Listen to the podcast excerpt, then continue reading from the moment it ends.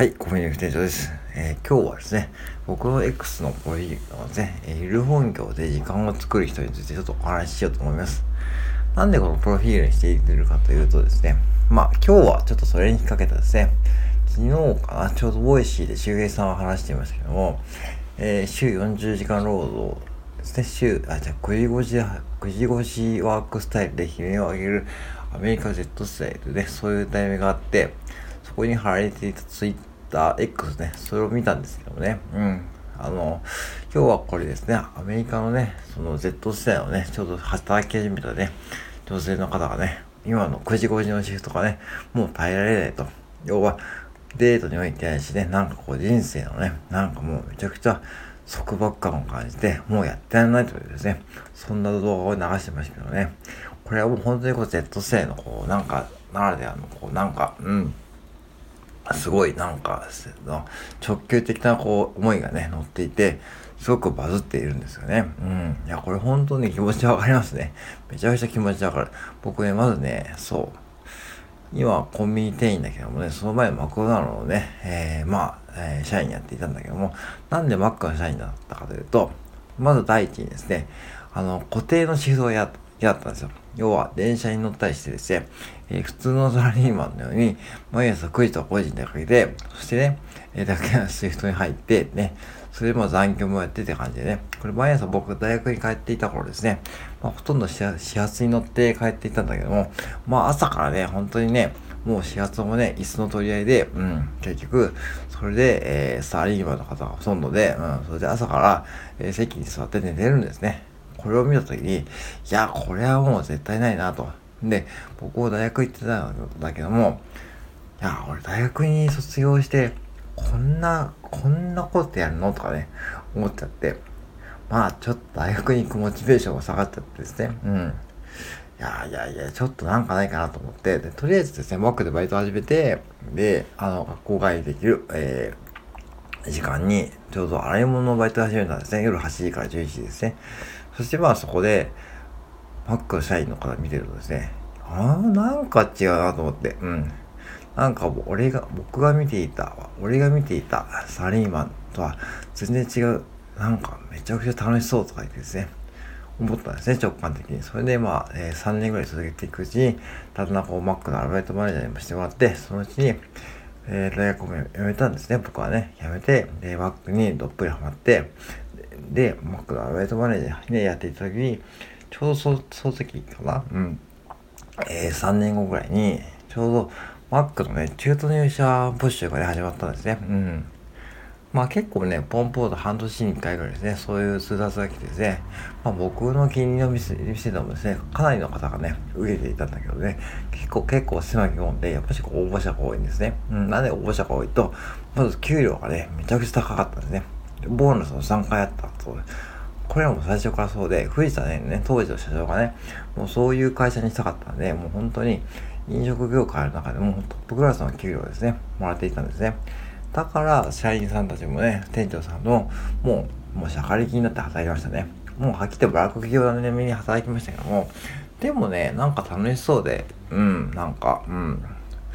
なんかいい会社なんだろうなっていうふうに僕は思ったんですね。うん、思って。で、えー、そして声かかって、僕にもですね、えー、その当時の店長が声かけてくれて、あの、村ラ君、ちょっと、もし、もしな、興味あるなら、ちょっと中卒入社試験受けてみへんかって言われてですね、そう。あでも、受かるかわからんよって言われてですね、まあでも、まあ漫才僕はですね、その、うん、あ、本当いい会社だなというふうに思い始めたんで、あちょっと受けさせてくださいってことでね、なんとですね、その一発でですね、受かっちゃいましたね、なんとね、うん。受かって、その後ですね、店が変わって、マックの人生が始まるわけですけども、まあでもね、そういうふうに考えていくと、まあ当時マックでね、ほんと社会的になって働いていてですね、まあ途中途中からフランチャイズになって、もうガラッとね、もう社風も変わって、まあ結局ね、ほんと実力主義になったんで、そしてもう社風も変わって、当時のフランチャイズオーナーとでちょっと割が僕はちょっと合わなかったんで、辞めたっていうのもあるんだけども、今コンビニ従業員ですよね。で、コンビニ従業員やってますけども、で、僕の X のプロフィールはですね、その、ゆる本業で時間を作る人というふうになってますけども、これがそこに意味があって、あの、要はね、まあ、給料が低いんですよ。ぶっちゃけ、そんな皆さんよりもらってないと思うし、で、給料は低いけども、めちゃくちゃ時間とね、精神的にね、今余裕があるんですね。うん。で、こういう環境を手に入れるってことはやっぱ必要だと思うし、例えばね、本当にこう別に、9時5時のシフトが悪いとかね、9時5時で普通のサラリーマンが悪いとか言ってるわけじゃなくて、そればっかりやってるとね、やっぱしこう人生がね、やっぱし狭まる可能性がありますよね。うん。僕の店に来る、ね、サラリーマンの方とか見てるとですね、やっぱりどうしてもね、そういう、そういうオーラが見える。うん。なんか、うん。あの、休憩中に、えー、なんかコンビニに寄って、えー、雑誌を見ながらね、過ごしている営業マンさんとかね、普通に朝ね、毎朝来るね、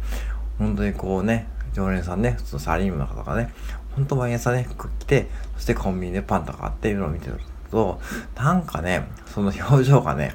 なんかね、明るくないんですよね。うん。明る明るくないというか、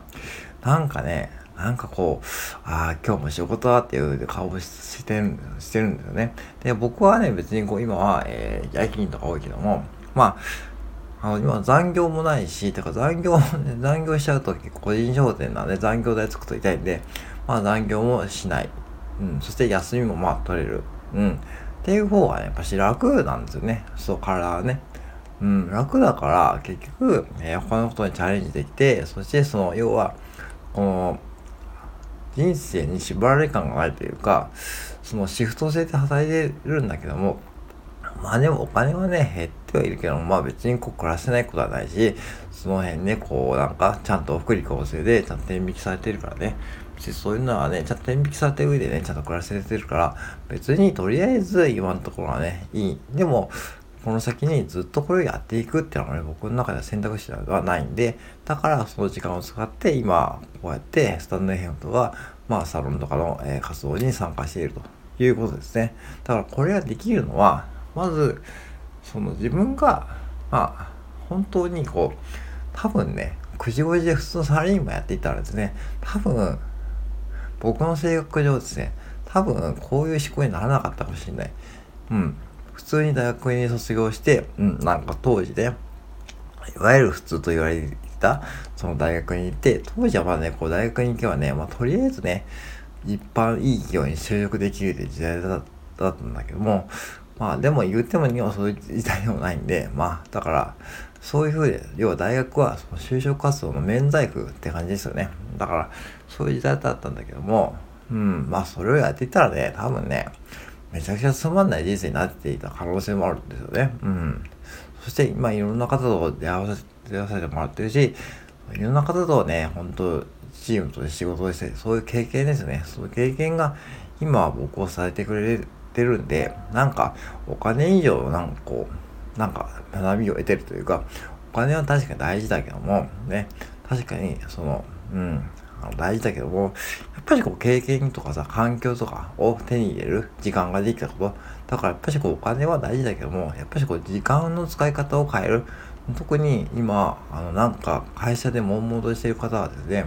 なんかとりあえず、その、まあ、9時5時で普通のサラリーマンとして働いている方もいると思うし、で、主婦で、主婦の、主婦で、お子さんの世話で忙しい方もいるかもしれないけども、なんか一つ自分の生活にそういうこうなんか、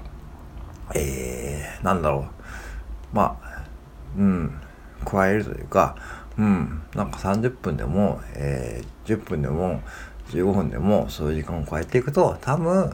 こういう女性の嘆いているような思考にはなりにくいと思います。うん、だから、この女の子、女性の方はね、まあもちろん、まあ、まだこうね、若いですね。まあ、もちろんね、気持ちはわかるんだけども、こういうのを見たときに、僕は逆に思うのは、じゃあやっぱしこうなんか行動して自分でなんか、うん、変えていく。うん。まあできますからね、簡単にこう SNS とか使ってもいいし、ね、別にこう、ブログとか何でもね、自分で発信できる時代だし、あとコミュニティもいっぱいあってね、うん、少し、月、本一冊分払えば参加できるね、コミュニティとかいっぱいあるんで、そういうところに参加していって自分のこう第二の居場所居場所というか活動場所を見つけていくと多分そういう思考にもなりにくいと思うんで僕はうんなんかそう思いますね。だから別にこうなんだろううんよくてコンビニ従業員で転職って言われましたけどもまあ転職って思うけどもねまあ結局自分が